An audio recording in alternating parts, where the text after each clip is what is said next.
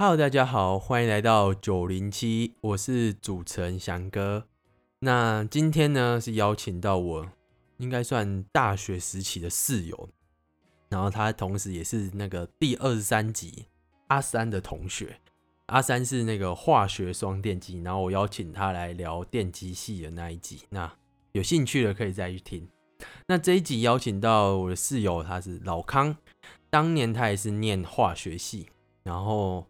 念了化学系，念毕业之后还直接跳博士班。但是呢，就在他博班第一年，做出一个震惊我们这些朋友的决策，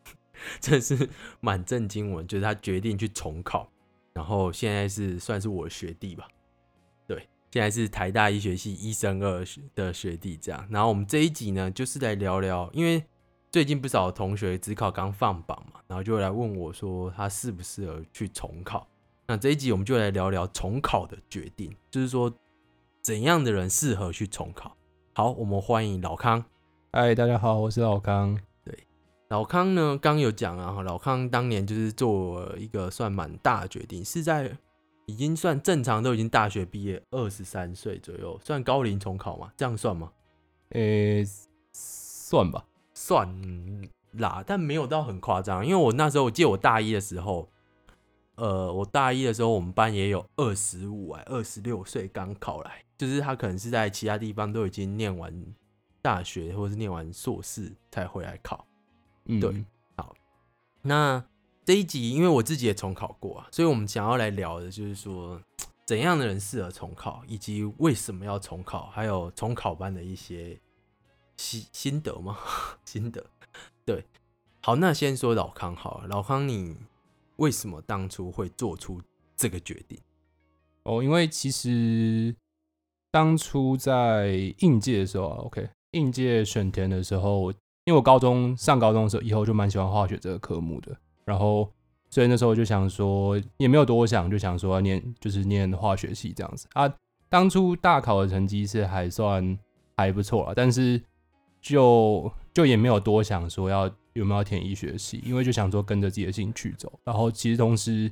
呃，也家里也蛮支持的，就是也没有发生什么冲突啊。这老康其实是谦虚了，他当年是考满级分。就是我们那个年代是七五级，就是学测七五级，但他就是选了化学系的，呃，对，他就是填台大化学系。然后你刚刚说家里也蛮支持的，所以你就念了。对，那之后为什么决定要转换跑道？诶，就因为其实，在自己因为大概化学系大概在大三、大四的时候就开始做专题，然后直到呃研究所啊，就是那时候就念。博士班就进就是跳博士班的时候，就其实稍微体验了一下，就是比如说做基础科学研究的生活，然后就其实会发现说，就是呃，并不像大家外面想的就那么光鲜亮丽啊，就是其实非常多基础科学研究者其实都是埋头苦读，然后就是自己一个人在精进，然后在研究自己的领域。但是我个人自己觉得说，我其实我比较喜欢跟别人互动，我就比较好像不适合这样子的生活。对，但是你当初。你即使决定要转换跑道的时候，你还是蛮喜欢化学。对，就是其实我现在还是蛮喜欢化学。对，就是老康当初是因为喜欢化学，所以填了台大化学系。那走了一轮之后，甚至你应该说，你甚至大四毕业决定填博班那一刻，你都还是觉得自己是喜欢化学。对，对。然后是进到博班之后，才开始有不一样的想法。嗯，对，应该说我还是喜欢很喜欢化学，但是我觉得我自己。本身没有非常适合，就是做研究这样子。那我想问一个问题哈，就是你会觉得你过去大学那四年，甚至加博班那一年五年，算是浪费掉了？会有人这样问你？对啊，其实也会有会有人这样问啊。但是，嗯，也不用说什么很鸡心灵鸡汤的说什么走过的东西都不会白费。但我觉得说，就是一种体验吧，就是。我喜欢的东西要尝试，就是去看、去经历看看，到底就是化学这个领域长什么样子。然后就是也体验，就是化学，比如说理工学院的大学生活，觉得其实，嗯，都是一种丰富人生体验的感觉啊。我觉得是一要怎么讲？你花了四年知道自己不适合，或者是五年知道自己不适合。对，我觉得总比说就是继续让自己盯着，然后继续去做不适合自己的事情。OK，还要还来得好嘛？对不对？或是说你其实之后，假设你当初七五级去填了医学系，你是一定会上嘛？那你可能心中一直有一个化学的梦想，那一直觉得遗憾，那可能 maybe 你之后像我们现在开始当住院医师，觉得很累的时候，就觉得啊，早知道那时候去念化学系，然后就会有一直留一个遗憾在那边。但其实你花了五年去知道自己不适合，你现在回来念，就是假设念医学系啊，至少不会一直觉得说啊，我还有一个想要做的事情没去做。这这个想法其实很像那个。J Z 那一集就是物理系那一集。J Z 其实他大学是念物理系，研究所就跳到电子所。那他其实也说，他高中的时候就是很想念物理，他就是对黑洞那些东西很有兴趣，所以他就填了物理系。但是大学念完四年，他觉得自己没有那么继续适合继续钻研下去，或是像那个那个小雨，小雨是戏剧系那一集，他也是台大物理系嘛，然后。念完之后去读戏剧所，那他也是说他当初就是想要念物理系，但念了之后才发现自己不适合。所以其实，在做这些选择的同时，其实并没有说很一开始，像现在大部分高中生也是，也不是很多人高中升大学那一刻就决定你往后人生。你现在选的应该是选你喜欢，选你想要的。那。你可能进去之后，你会发现自己不适合，到时候再换就好。但是没有必要强迫自己去选一个自己不喜欢。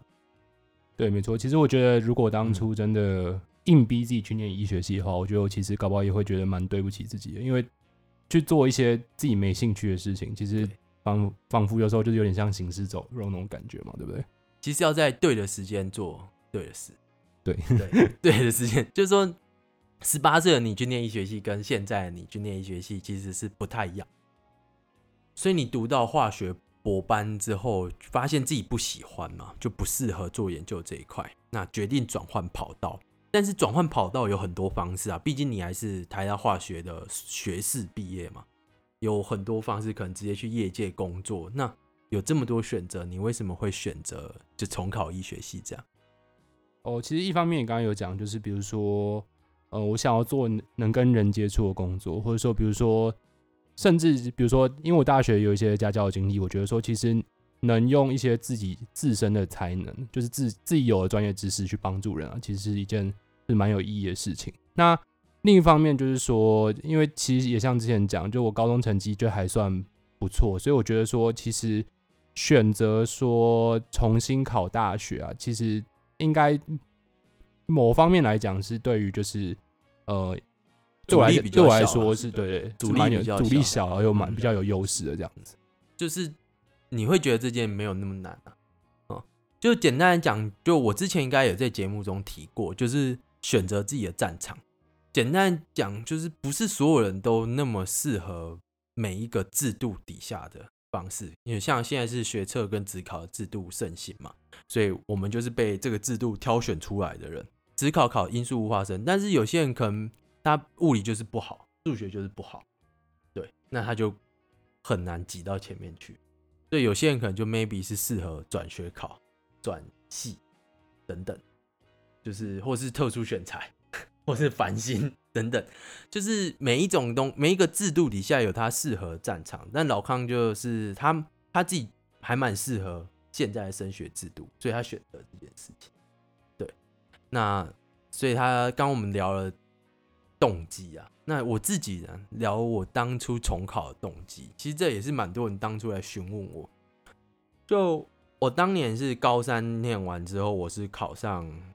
我当年只考分数是可以上高一牙医系，然后就决定要重考。那我自己亲身的例子是，我自己知道我高三那年并没有把高三的或是只考的范围全部念熟。我甚至只过一遍，我记得我那时候大概六月六月初才念完，甚至六月中才念完，那七月一号就考试了。所以我那时候决定重考，是我自己有一些些把握，说我觉得再给我一年，我可以考得更好，只要不失常的话。当然，因为考试都有风险，但是我自己会觉得再给我一年，我可以更进步。而且我那时候英文也还没有救起来，我那时候我记得应届只考我好像不到八十吧，七十九点五。我自己觉得我英文是可以再救起来的，所以我就觉得重考对我来说是一个机会，一个要把握的机会。嗯，所以我当时重考的动机还蛮明确，就是我觉得我还书还没有念完，再给我念完，我觉得我可以考更好。然后很多人就说你明牙医就已经不错啦，为什么还要再考一年？但我觉得那不是我的顶啊，应该这样讲，那不是我的顶，我可以更好这样。那那老康，我们来聊聊看，说怎样的你会觉得说哦，他适合去重考？嗯，怎样的人哦？其实某一方面就是说，因为我觉得自己其实对我来说，就是你念大学，其实你的兴趣非常重要嘛，对吗？所以比如说有些人是应届，他其实希望就是自己可以达到某个科系，或者是比如说他有一些其他考量，他希望可以自己可以达到某个科系，但是他最终没有达成这个目标。但是如果你有一个可以支持自己，比如说你喜欢这个东西，你真的很想要过这样的就是生活的话，走下去的话，那你或许就是或许你当初应届的实力可能，比如说考试成绩是不够的，那这或许是你可以参考一一个点之一，就是你可以考虑重考。那另一方面，其实也有很很多人就是嗯。可以说是八字的问题吧，就是 就是场啊，对，失场就是考考试当下，就是本来就是会有就是大考型选手，或者说就是很容易退退的选手，对吧？OK，那嗯，对于这样子的人来说，失场当然就是重考，就是有点像是给自己第二个机会嘛，就是再给自己一次机会啊。嗯，那我自己刚就像刚老常说，有些人可能是因为失场。有些人可能是像我自本身就是没有念完之类的，呃，应该说念不够熟。那我我常问一个来问我说你适不适合重考的学生，我就问他说你凭什么？你要告诉我一个原因，说你再考一年你成绩会比较好，或是你想要重考理由是什么？哦，有些人可能说我很想要考医学系、电电机系、资工系之类的，很多人都会这样回答嘛。我就是对这。有一个目标，有一个梦想啊，那我会觉得，我们我跟老康的共识都是觉得你踹一年没有问题，因为我们觉得一年还好，你晚一年毕业其实对你人生没有影响很大。拉长远来看，人生六七十年，晚一年其实真的还好。可是我一直想要强调一点，就是说，就像我之前在很多集我都有讲过这个观念，就是你要。你在重考，或是你在做当下读这个考试的当下，你一定是要拼尽全力，做一个你不会后悔的选择。为什么我会一直很强调这个观念？就是说，你考了，你投资一年下去了，重考，你投资一年下去了，如果明年又考不好怎么办？你要想，我们我们在做决定的时候，就是没有想成功，要先想失败。应该是很多老生常谈会讲这样讲，你没有想成功，你要先想失败。为什么？因为如果你投资一年下去，你又没考好，那这时候就有两种结果：再考一年，还是接受现实。那为什么我说这时候你重考那一年非常非常认真，或是拼尽全力很重要？因为你拼尽全力之后，如果你再考不考，假设不是失常的话，那你是不是就该问自己，是不是自己不适合？就像我刚我们刚前面聊了，说明你我们就不适合这个战场，你就要选择自己的战场。Maybe 你可能适合别条路，别种方式。对，就是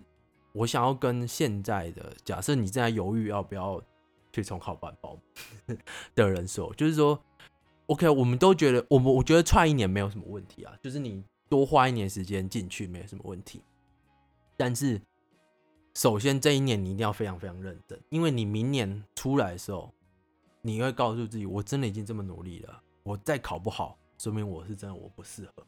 那这时候你不适合的话，maybe 我们就要考虑转换跑道。对，所以我们刚聊了两件事情，第一件事就是动机，你要重考的动机很重要，因为在重考的过程中，应该都会多多少少会遇到不少挫折，除了老康。没有，老康老康其实算蛮例外的，因为他整个高中高中他的成绩就已经是就是南一中第前一趴嘛，然后在大学四五年都在家教，根本就是对于高中的课业算是就还还算记得了这样。算是熟熟悉很多，几乎是可以上台去教那一种，所以对他来讲就不是什么问题。但是我相信大部分人在重考的时候，因为僧多粥少嘛，名额就是那么少，竞争的人想考的人就是那么多，你难免都会遇到很多挫折，而且这种挫折说明是不只是成绩上而不如预期，有时候是自己给自己的压力，像是一种你对未来的不确定性。其实重考最大的问题就是这样，你一个人是奋斗，以前可能在高中的时候是一群人，一群人一起。考试一整个班一起考试，但现在在重考班，隔壁的那种竞争的意识更加强烈。你回去之后，比较不会跟旁边人聊天交流，大部分时间就是自己跟自己对话。那在夜深人静的时候，常常就会开始怀疑自己，说啊，我多花这一年到底值不值得？会不会又一年的时间丢到水里面，什么都没有？这样，那对未来这不确定性是自己给自己的压力。那面对到这些挫折的时候，你当初为什么决定重考的那个动机就变得很重要，这是支持你走下去的动力。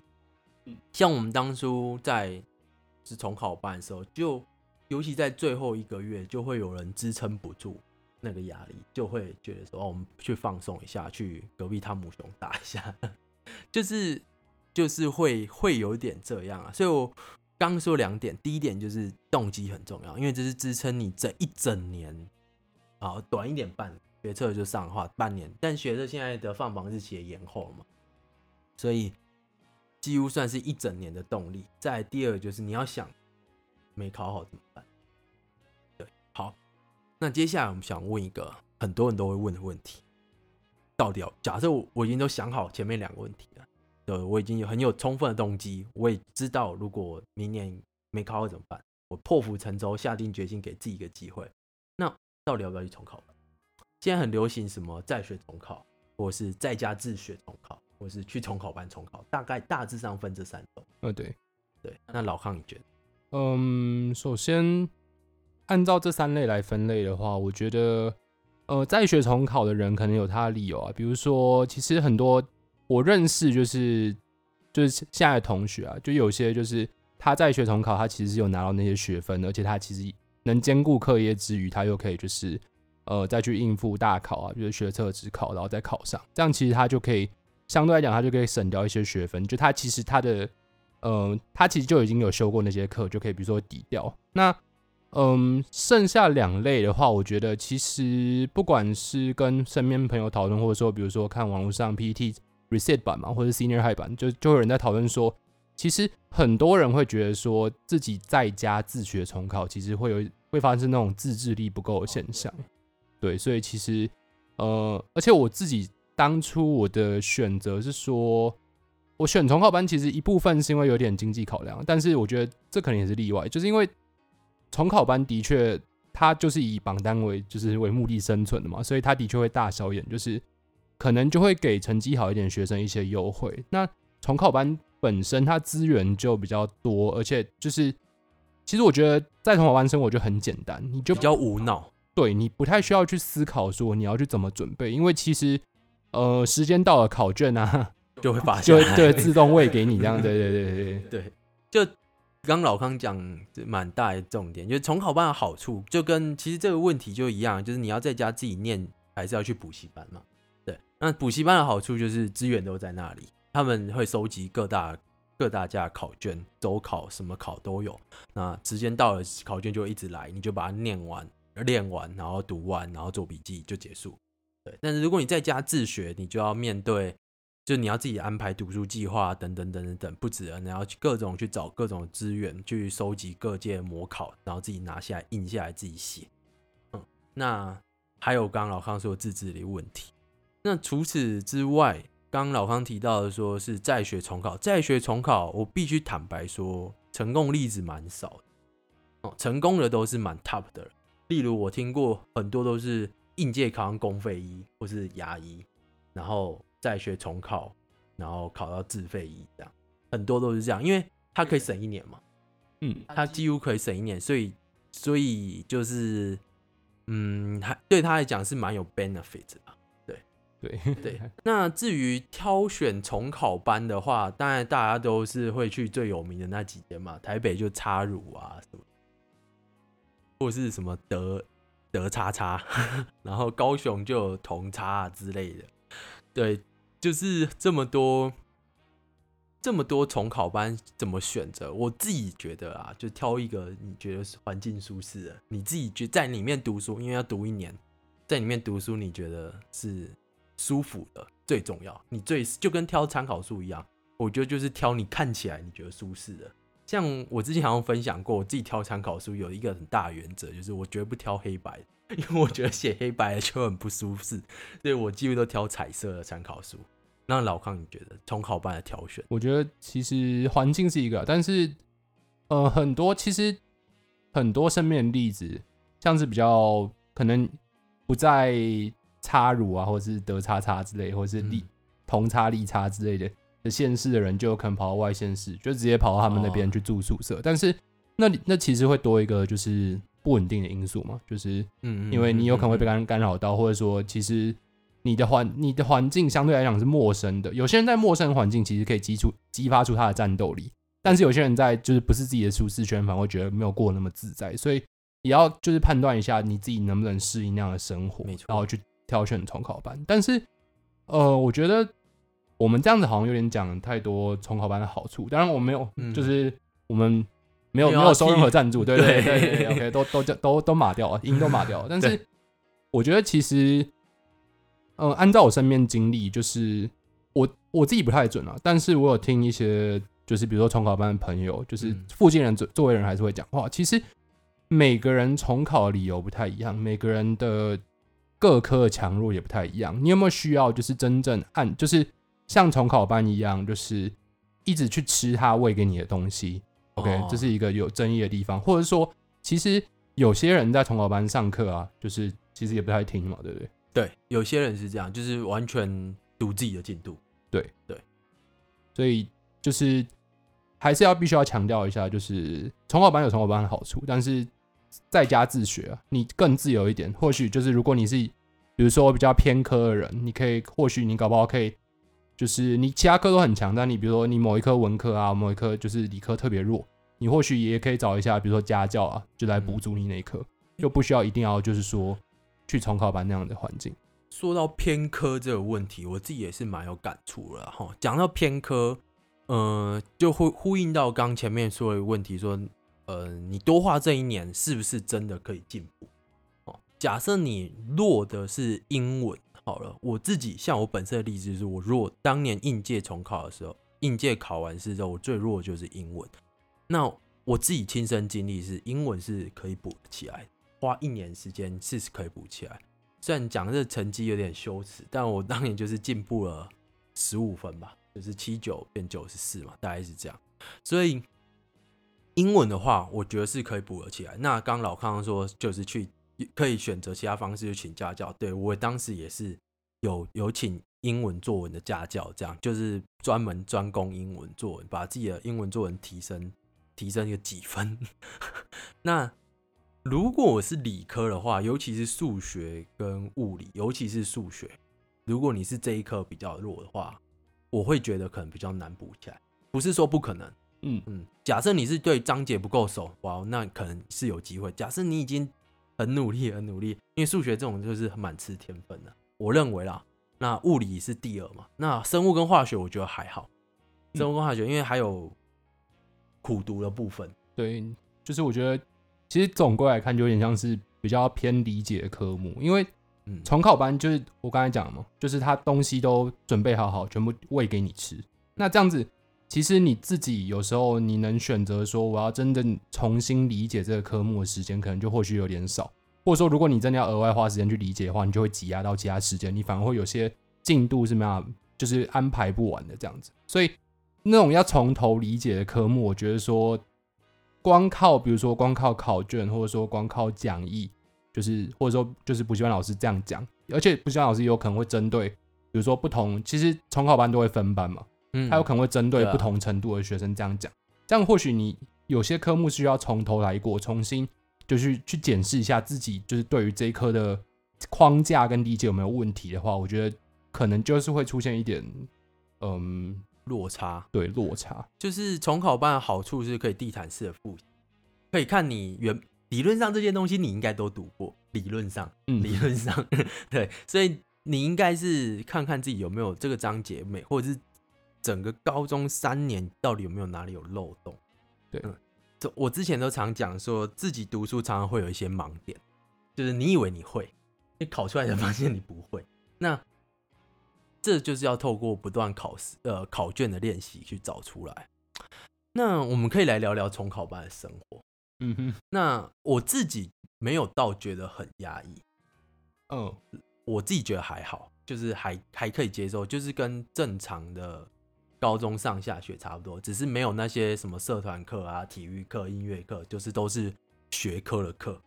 然后要上到晚上五六点，大概跟私立学校差不多吧。我个人觉得。我们我去的那间比较没有，没有这样，就是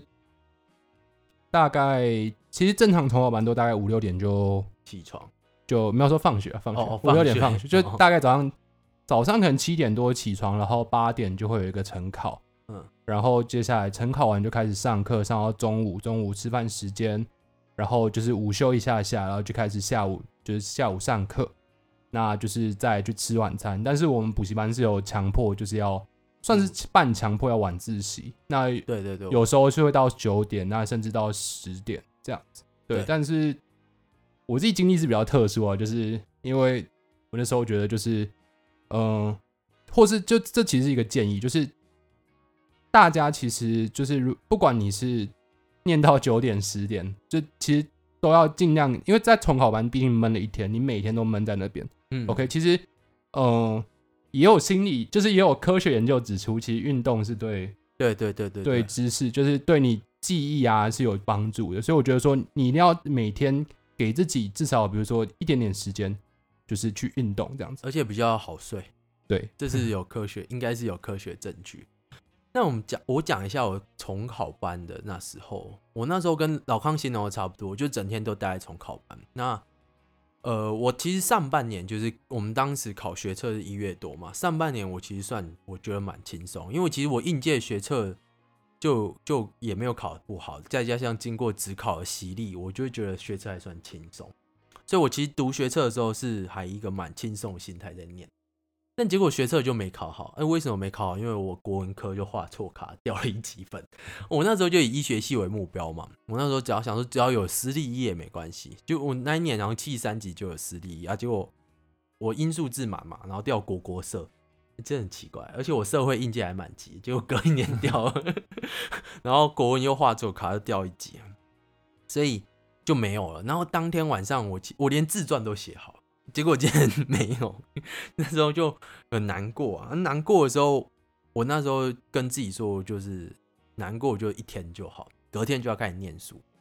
但是我当时心态做一个转变，因为我那时候连续两次，就我只考的时候差一分有医学系，我只考五百一，然后那时候五百一十一就有医学，然后差一分就会掉到牙医，然后学车差一点。就很不甘心这样，然后我就跟自己说，那我决定把目标定到台大一。那我如果差一点，就还有一科这样，所以我就决定以台大一为目标，就是从学测放榜那一刻开始，然后我就开始读自考。那跟大家分享一个小故事啊，其实没有要鼓励大家这样，就只是当时我心中，我当时我现在讲的这些价值观，就是说不要让自己七月一号那天，呃，七月二号那天踏出考场后悔。就之前有在职考啊、学测的特辑，我都讲过很多次，这些价值观都是我重考那年那年体悟出来的。那我那时候就是想说，我绝对不要我考完数甲，数甲是七月二号最后一科，踏出考场那一刻，觉得我自这半年就是从学测放榜到职考考试这中间有任何一点点的不够认真，就是有借口。所以我那时就非常努力。除此之外，我想说我要改一点考运，因为我竟然会画错卡，这实在太夸张。所以我就开始吃素。那吃素并没有变瘦，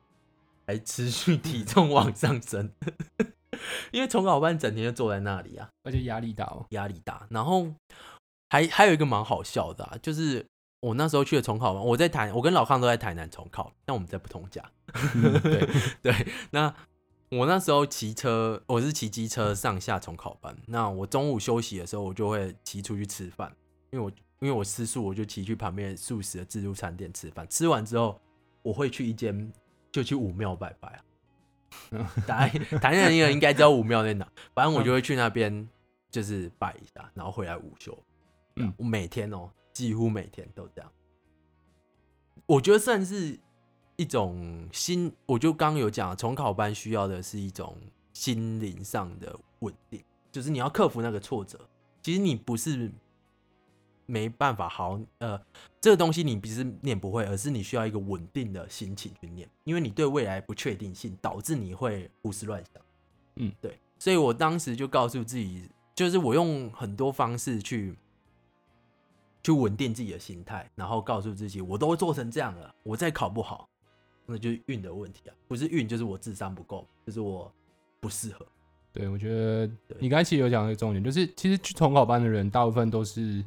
受过挫折的人。对，对你都跌倒过，所以其实翔哥其实刚才也有讲一件事情，就是我觉得蛮重要的，就是人都会突踩嘛，对不对？就是比如说，所以其实我觉得有一个做法，就是你的目标可以放高一点，比如说你目标就是要考到榜首，那、你突踩了，你就可能掉到台大一，对吧？或者说你目标太大一突踩，可能掉到就是可能加国力啊。但是如果你你就想到说，哎、我我捡到私立一科，我捡到公费就好，那你突踩的时候，你对啊就想想你会在哪里嘛？就是要我们讲英文就一个 safe margin 啊，safety 嗯 margin 的概念，对，就是要一个，就像我们在手术要切的时候，这肿瘤长在这里，你旁边还是要留一段保险的。对对，那我当时的概念就是这样，然后再加上我那时候听到，我那时候的心态就是，我听到任何我应该要做的事，但我还没做，我就决定去把它做。因为如果他，我那个想法就是，如果有人跟我说这个很重要，会考啊，我没去念，啊，如果考出来，我是会被气死，我一定会气死。所以我不管怎样，我就会去念。对、嗯我那时候心态就是这样。对啊，其实不过这也这也有关，就是像这种突踩啊，这种风险的评估啊，其实也可以讨论到重考班，其实会有一个，比如说在家自学的人蛮诟病的一部分，就是其实重考班的制度，他们在学测期间，其实每一间重考班都会这样。OK，我我知道，就是我们刚才列举过那些，他们在学测开始，就是比如说重考班开课之后，他其实就会开始教。就是职考范围的进度。对，就其实，嗯，有些人会听啦，就是有些人就大概听过去，但是有些人会觉，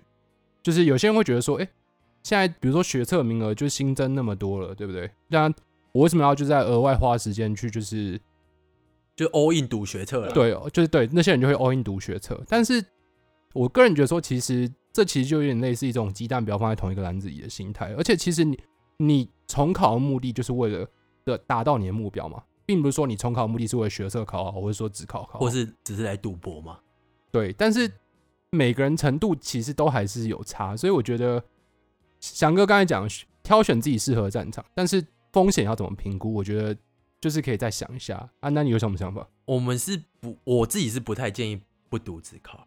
因为嗯你都多花一年了，而且明明你就念过。对对，那就像又回到我刚刚说的问题，如果你又没考好怎么办？你嗯只能读明年学测吗？对啊，那就是我们都遇过那种考三年学测的，对。然后三年都没考职考的人，对吧、那他就是一直在赌学测嘛，所以我自己还是会建议说，因为你都花一年了，你就扎扎实实的把东西学好，因为学测还是有可能考职考范围啊，就是他可能用别种形式来表达，就没有不不行啊，对啊，尤其是现在素养提升，素养题盛行，没人知道到底范围在哪？你的素养到底要需要达到什么样的地步。对啊，所以我就我其实不是很建议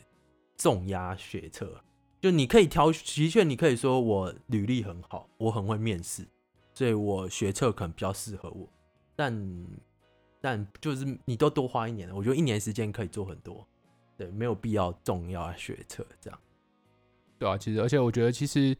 如果你是要念，比如说考医啊、电子的，其实像是生物啊、化学啊，其实对医学系都是有帮助，或者说一些数学啊的，就是一些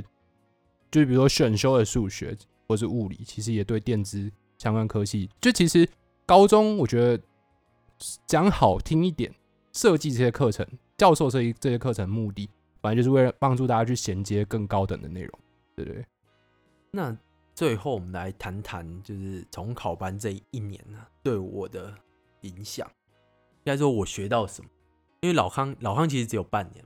那半年就考上，一样又是学测就考上。那我自己觉得这一年对我比较大影响，其实刚前面有讲，就是在那个跟自己对话过程中，会形成一些价值观。其实就是跟挫折或是跟压力共处的模式。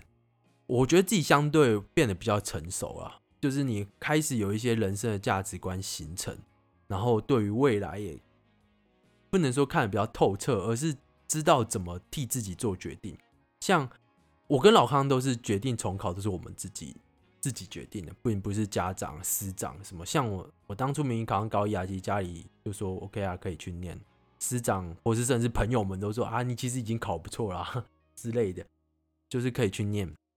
但是是我们两个，我们两个都是自己决定要去重考的，那就是为自己的决定负责。所以其实最近也有一些家长会来私讯我，